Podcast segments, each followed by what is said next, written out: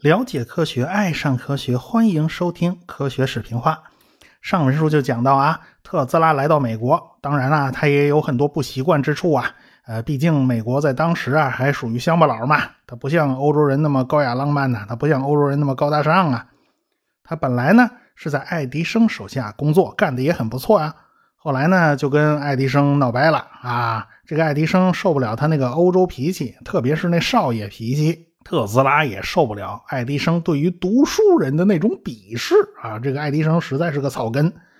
爱迪生呢很好奇啊，这个特斯拉你到底出生在哪儿啊？结果他这个在那个地图上找来找去，他找了半天也没找着。后来呢，他还问过特斯拉，你是不是吃过人肉啊？他整个拿特斯拉当怪物，你说这这个当然态度就不算太友好嘛。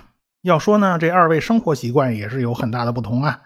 这个爱迪生啊，他一直大大咧咧啊。后来呢，幸亏他续弦了啊，续弦就是有了一位能够细心照料他的夫人，他的生活呢才能变得井井有条。他第一个妻子病死在了门罗帕克，后来呢娶了第二位妻子。呃，据说呀，要是没有人照顾的话呢，这爱迪生能少活好多年啊。他这生活上实在是个大大咧咧的人。特斯拉呢？则特别注意自己的仪表啊，对于自己的这个仪表，他相当在乎。头发从来都是自己梳理的，而且梳理的就一丝不乱的，一辈子那发型就没改过啊。当然了，你也不能说他有洁癖，他毕竟需要跟各种机器设备打交道，呃，难免呢就跟油污啊之类的东西肯定是要碰到的嘛。但是特斯拉特别怕病菌啊，而且是非常害怕。所以呢，他免不了就要用各种各样的药水来消毒啊。所以他在生活中呢，也是一个特别挑剔的人。后来爱迪生评价特斯拉呀，他是一个科学诗人啊，这个名字还挺浪漫的啊。这特斯拉的确是有不少文艺气息，他的思想呢虽然很辉煌，但是却不切实际。这就是爱迪生对他的评价。特斯拉呢，一定是会栽跟头的。这爱迪生就认为啊，哎，这年轻人还是这个，你不能一天到晚老老给我玩文艺范儿啊，这就不行啊。这个我们也能看得出来，这二位的脾气性格差异是非常大的。不过特斯拉到了美国呢，就不得不按照美国人的思维方式去工作啊，他就不得不慢慢适应。虽然从爱迪生的公司辞职了，但是找到新工作却非常非常的困难，因为1884年呢。正在闹金融恐慌啊！那个年头啊，一闹金融恐慌就是摩根大显身手的时代啊。每次闹金融危机，他都可以玩一票抄底呀。一八八四年呢是大选年，来自南方的克利夫兰当选总统啊。南方在南北战争之中啊，属于反叛的地区啊，那都是反贼呀。因此好多年呢都没选到，没选出过总统。哎，总统都是北方人。克利夫兰总统呢？刚上台没多久啊，他就闹起了金融危机啊，说是流言四起，说美元和黄金要脱钩，这不金本位嘛？就是说有多少黄金，你才能印多少美元呢？这一脱钩是什么意思？就是以后就随便印呐？哎，这个大家都吓坏了啊！这个美钞变成废纸了，你随便印多少都行。所以美国财政部一个劲儿辟谣，辟谣也没用，人家也不信你，大家就疯狂挤兑黄金。闹得整个纽约地区的银行都快都快被搬空了，那金子都没剩下多少。最后啊，美国没办法，求助于摩根。摩根呢属于包销国债，很有成绩，很成功，所以就帮政府渡过了难关。他包销国债赚差价，赚了政府和他零售的这个差价，还赚了一千两百多万美元呢。所以这摩根果然是很厉害。前些年，摩根父子俩。还帮法国还那个普法战争的债务，这债务呢都是靠金融手段去处理的，不是说跟中国大清国似的啊，就还债全从金库里头搬，这不是这样的。就大清国他也得找各国银行去借钱呐，所以还这种战争债务实际上都要通过金融手段处理成债券啦之类的。哎，所以他们在处理普法战争时候，法国的债务呢就赚了一大笔，所以摩根家族当时是混得风生水起呀。小摩根在很多很多的公司都有股份，在当时呢，各家铁路公司的竞争已经到了白热化的程度。宾夕法尼亚铁路公司和中央铁路公司就闹得不可开交啊。最后，摩根帮他们理顺各种关系，双方各退一步，和西边那个铁路啊，你就高价卖给宾夕法尼亚。宾夕法尼亚有一条隧道呢，他就不用了，那条隧道一直废弃。后来倒是建高速公路的时候呢，这条隧道才用上。所以呢，哎，他们就开始和解，哎，就结成一个垄断联盟，哎，要实现垄断。摩根经常就拉着自己的谈判对手啊，到他的海盗号游艇上去谈判。为什么呢？船上谈判容易保密嘛，他不会走漏消息嘛。哎，而且呢，这个游船就沿着哈德逊河转圈啊，要不从哈德逊河开到东河，要不就在海上面溜达两圈哎，从这头开那头，从那头开这头。反正啊，你们几个不签字，你就别想下去。哎，就这样，摩根慢慢的就一点一点掌握铁路，他掌握的铁路的总里程达到了十二万公里，算是美国第一了呀。摩根掌握这么些铁路，就把它们进行整合，大家就别搞恶性竞争了，咱搞辛迪加啊，这个垄断组织。爱迪生的公司呢，也有摩根的股份。摩根最擅长的就是资源整合，控制了一大堆公司。后来呢，他还把好多公司给合并了。哎，很多公司的竞争很激烈，就必然会导致利润下降嘛。最后两败俱伤。哎，如果实现垄断，大家就不再内斗了，那么就是好事一桩嘛。所以摩根干的其实就是这件事儿。最后，爱迪生的公司也被摩根给完成了重组，就是整合了一下。爱迪生本人呢就被踢出局了。不过。整合呀，也导致了一家伟大公司的诞生，那就是通用公司嘛。不过这是后话了。特斯拉从爱迪生那儿出来以后啊，自己建了一个公司，他还有点钱，他用自己的名字来命名的。他继续改进弧光灯系统，消除弧光灯的这个闪烁啊和不稳定的现象，还要改进弧光灯的供电系统。反正这些事儿对他来讲呢，都是轻车熟路。在别人的指导下。他在美国呢，就开始申请弧光灯的专利，但是这专利批下来呢，还要一阵子。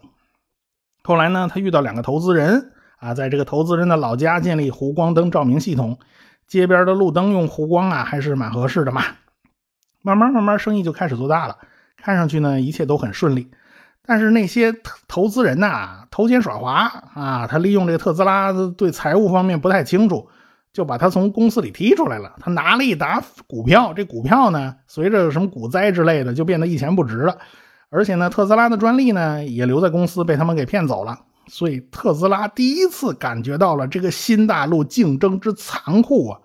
所以他当时呢就非常愤怒。可是他能有什么办法呢？他什么办法也没有啊！看来这个人呢，他就不是个经商的材料。他没想到啊。他在曼哈顿居然会没了立足之地，他都不知道自己该怎么办。时间呢，就来到了1886年。这一年的5月1号，全美国有好多地方的工人都放下了自己手头的工作，走上了街头，举行游行示威，争取八小时工作制。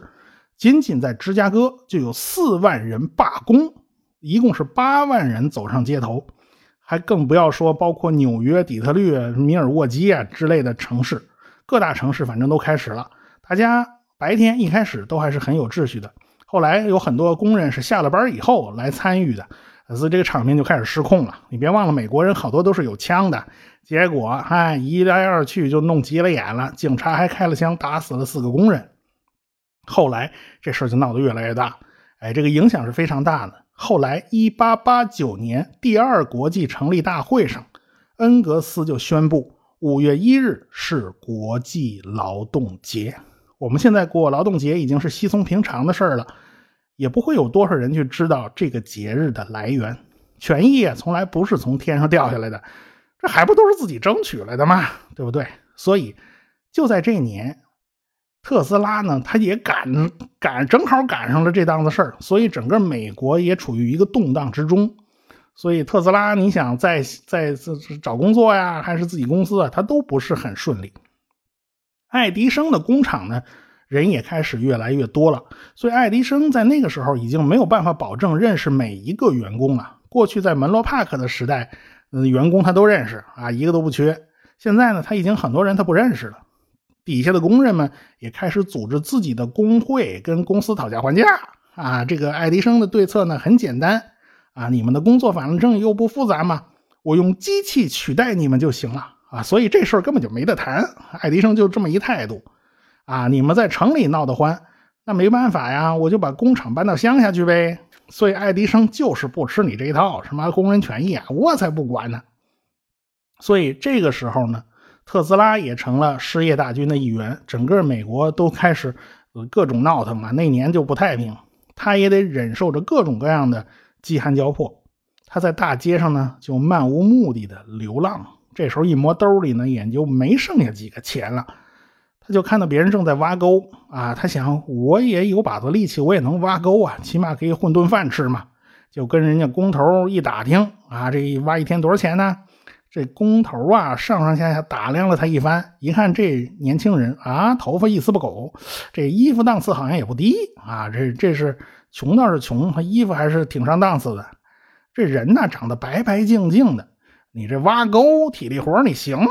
这特斯拉拍胸脯保证啊，没问题啊。这包工头呢，就接纳了他。好，你挖沟啊，你就挖吧。结果这特斯拉就比别人更卖力的挖了一天。他必须表现好啊，得向工头证明啊，他不是白白净净的少爷，他也是能干苦活的呀。到了晚上，挣了两美元。就这样，特斯拉干着各种体力活啊，什么扛大包这些事儿他都干过。他游荡了一年，直到呢后来有个工头发现，哎呀，这个家伙是个电工学专家呀，就把他介绍给了西联公司的一个工程师，叫布朗。这特斯拉就给布朗讲自己全套交流电的计划，这个布朗就非常开心呐。哎呀，你这么个人才怎么能埋没呢？他立刻就把特斯拉推荐给了当时著名的发明家兼律师，叫查尔斯·佩克。佩克呢也是一个行家里手，但是他对交流电没什么信心。他觉得这年头啊，大家用直流电就够了，你为什么要去搞交流电呢？于是他对特斯拉就很冷淡。特斯拉怎么办呢？他毕竟机会难得呀，他不能放过这个改变自己命运的机会。于是他就给佩克讲了一个树立鸡蛋的故事啊。其实大家也都知道，哥伦布树鸡蛋嘛。他说自己能把鸡蛋竖起来啊。于是他拿那鸡蛋往桌子上一磕，哎，蛋蛋壳破了嘛，这鸡蛋也就竖起来了。当然，这对对生鸡蛋它就不好使了，你一磕它就漏了嘛。后来呢，就因为哥伦布的这个举动。伊莎贝拉女王呢，就决定给哥伦布投资，当了哥伦布的天使投资人啊，这都是一个传说，还写进了小学课本。这事儿嘛，佩克当然知道喽。但是特斯拉语出惊人呐，他说不用把鸡蛋磕破喽啊，这鸡蛋呢，我照样能把它给你竖起来。他怎么干的呢？他鼓捣了半天，在鸡蛋上镀了一层铜，然后呢，他做试验用的磁场嘛，三相交流电呢，他又搞了个旋转磁场嘛。然后把这鸡蛋就放在旋转磁场里边，这个鸡鸡蛋就开始滴溜溜乱转，而且稳稳当当的竖在那儿。在场的几个人都惊得目瞪口呆呀！哎呀，这东西太神奇了！这佩克立刻就来了兴趣，他就问特斯拉：“你需要钱吗？”哎，这就是问题的关键所在呀！在经历了合伙人的背叛、终日的贫穷、劳碌奔波之后，特斯拉终于迎来了他人生的转机呀！哎，这终于有机会了！佩克、布朗、特斯拉三个人就组建了特斯拉电力公司。这公司呢，办公室所在地呢，就距离爱迪生的工厂呢不太远，就隔了几条街而已吧。特斯拉终于可以开始自由自在地研究自己的交流电动机了。但是繁杂的专利申请工作呢，就消耗了特斯拉许多许多的精力。他就不得不把整个电动机系统啊拆分成了七个部分来申请专利，也就是说，他要申请七个专利。尽管呢，特斯拉很不爽啊，他不太愿意，他觉得电动机系统嘛就是一个整体嘛，我为什么要把它拆开呢？但是不拆开，他很多专利审核呀，他通不过呀，这是没办法的事情嘛。对于爱迪生来讲啊，随时随地都有人挑战他的地位，特斯拉呢只是其中一个。哎，在当时，特斯拉还构不成任何威胁。在当时，很多人都在鼓捣电灯泡，这爱迪生啊，一点都没在意，因为嗯，那些人水平比他那灯泡差得多了。但是，有个行事低调、不显山不漏水的家伙，才是他真正的劲敌。这个人叫 Westinghouse，啊，这是音译啊，意译的话。说起来简单，就是西屋。东屋在不在？反反反正人家就叫这名字嘛，就西边的屋子嘛。所以他成立的公司叫西屋电器公司。这个西屋电器公司走的就是交流电的路子，对爱迪生造成了非常大的威胁。那么这个西屋先生又是来自何方的神圣呢？他呀，也是一个凭借自己的聪明才智走上致富之路的典型。他是第一个发明火车用的空气动力刹车装置的人。他拿这东西啊，当时就在铁路大亨范德比尔特面前晃了晃，哎，叫老头去看看。这个老范呢，他不不屑一顾，他觉得这东西没什么用。哪知道后来呀，这个空气刹车装置到处都在用啊，可以卖的到处都是，而且呢，就让这个西屋先生就狠狠赚了一笔，这第一桶金就这么来的。那么这个东西到底解决什么问题呢？大家想一想啊，火车有多少个轮子？你刹车的时候，对吧？你总不能只刹火车头啊？啊，后后边那些个车厢你都不刹车啊？那怎么行啊？那那弄不好要出轨的呀！所以必须所有轮子一起刹车。那火车得有多长？得有多少个轮子呢？哎，你你你该怎么处理这种这种事儿呢？你该如何来传递这个刹车的这种这种控制呢？你别忘了啊，火车厢可是一节一节的，它得能随意的排列组合。所以你用个棍子来传动，哎，把这个一拉闸这就刹车，这不行。而且整列火车是会拐弯的，你用根直棍子肯定是做不到拐弯的。那用钢丝拉行不行呢？啊，就跟那自行车那线闸似的，这是可以的。但是用钢丝拉呢，这传动效率太低了，没那么大力气，那么多火车轮子，哦，就靠你自己这点力气，钢丝拉线去刹闸呀，那怎么可能嘛？所以必须用机械力量去刹闸。而且是外力，所以呢，这位西屋先生就发明了空气制动系统啊，它很方便啊，加挂一节车厢，哎，你把那空气那管子给它连上就行了，这压缩空气往里一吹，所有的轮子就一起刹车，人呢不用花什么力气，你只要控制好那个阀门就行了。所以这个压缩空气的刹车系统啊，是个非常有有用的装置，在铁路上用的非常广。西屋先生第二个发明呢，也跟铁路是有关系的，那就是铁路的信号系统。就因为研究这个系统，他跟电结下了不解之缘。他从别人那儿就挖了一大批的人呢，到他的公司，哎，其中就有手下的一员大将，叫威廉·斯坦利。西屋公司呢，当时总部设立在了匹兹堡，也就是卡内基的老窝，钢铁大王卡内基嘛，著名的工业城市。这儿一切都是脏兮兮的。卡内基曾经领着他的精神偶像、社会学家斯宾塞，就跑到匹兹堡来参观。结果人家斯宾塞就觉得这个城市啊，到处都是一层煤烟，怎么到处都是黑乎乎的？哎，这个斯宾塞就是社会达尔文主义的提出者之一啊！哎，大亨们都特别喜欢这样的学说，被卡内基视为精神偶像呢，当然也就也一点都不意外，是吧？都不是偶然的嘛。不过呢，像西屋。这样的人呢，他为人很和善，经常会帮着工人去搭把手。你别看他穿的都挺精神的，穿着礼服，戴着大礼帽呢。一看工人要举个什么东西，他有时候一高兴过去，哎，搭一把手，帮你一把。而且呢，他非常照顾工人的福利。星期六下午啊，还可以休息半天。也就是说，在西屋的公司里面工作可以休息星期天和星期六的下午。哎，而且工资呢，要比别的地方更好一些。所以他人缘非常好，底下员工啊都很愿意为他干。一八八五年的样子，这位西屋先生就从英国的一本杂志上读到了有关变压器的介绍，可以变换交流电的电压，他就明白这个东西才是输电系统的关键。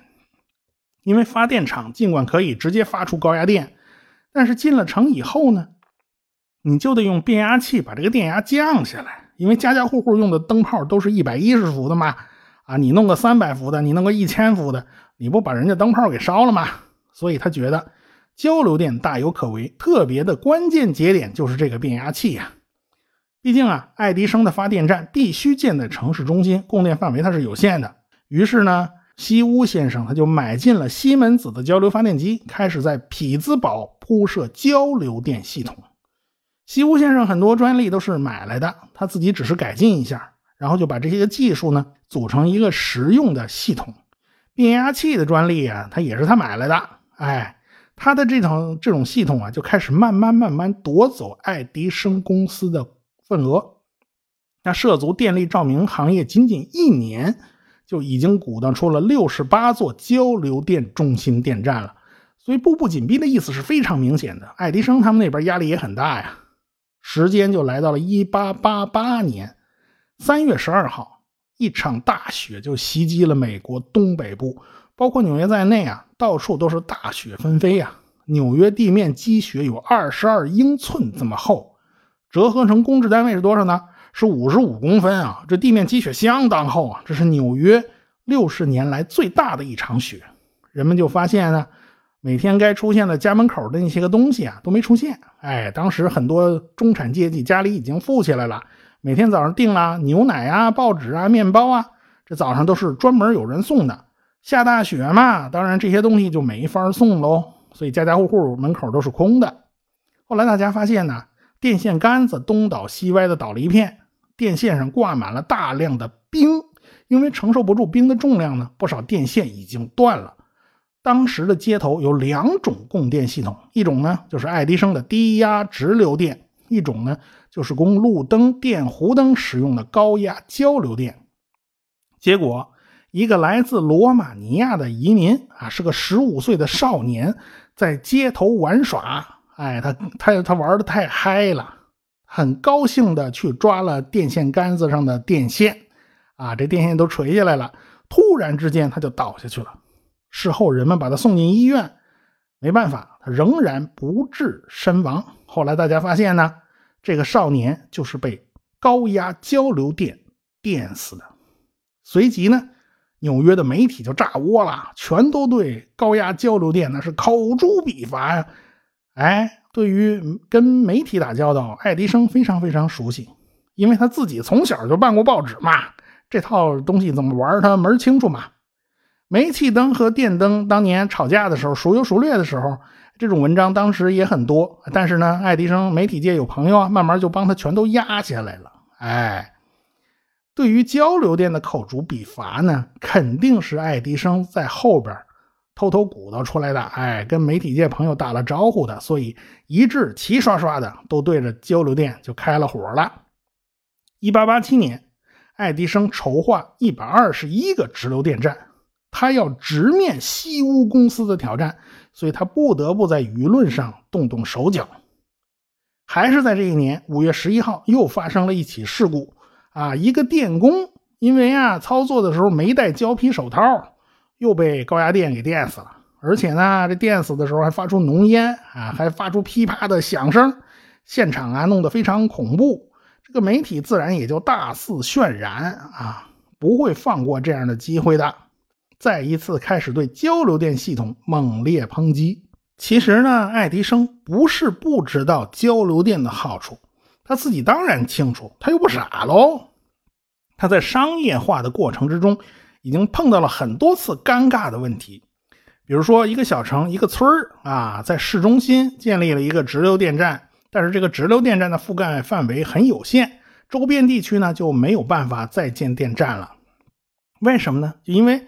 供电覆盖不了那么长的距离啊！你要不在市中心建电站，啊，那那离得远的地方就够不着嘛。除非你在这个小城市里面多建几座电站，那是可以的。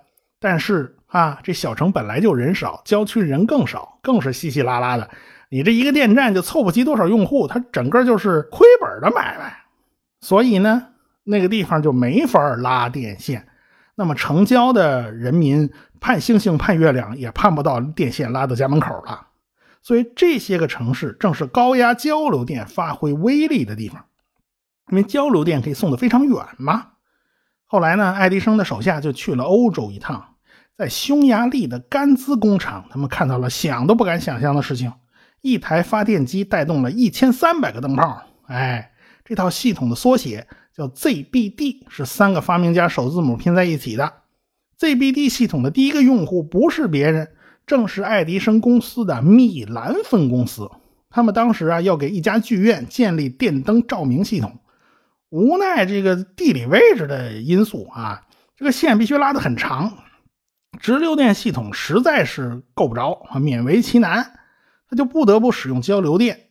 于是米兰公司就选择了 ZBD 这套系统啊，这个子公司嘛，这说了不算呢，得向母公司打电报啊啊，这个打报告，这个爱迪生呢就是不批。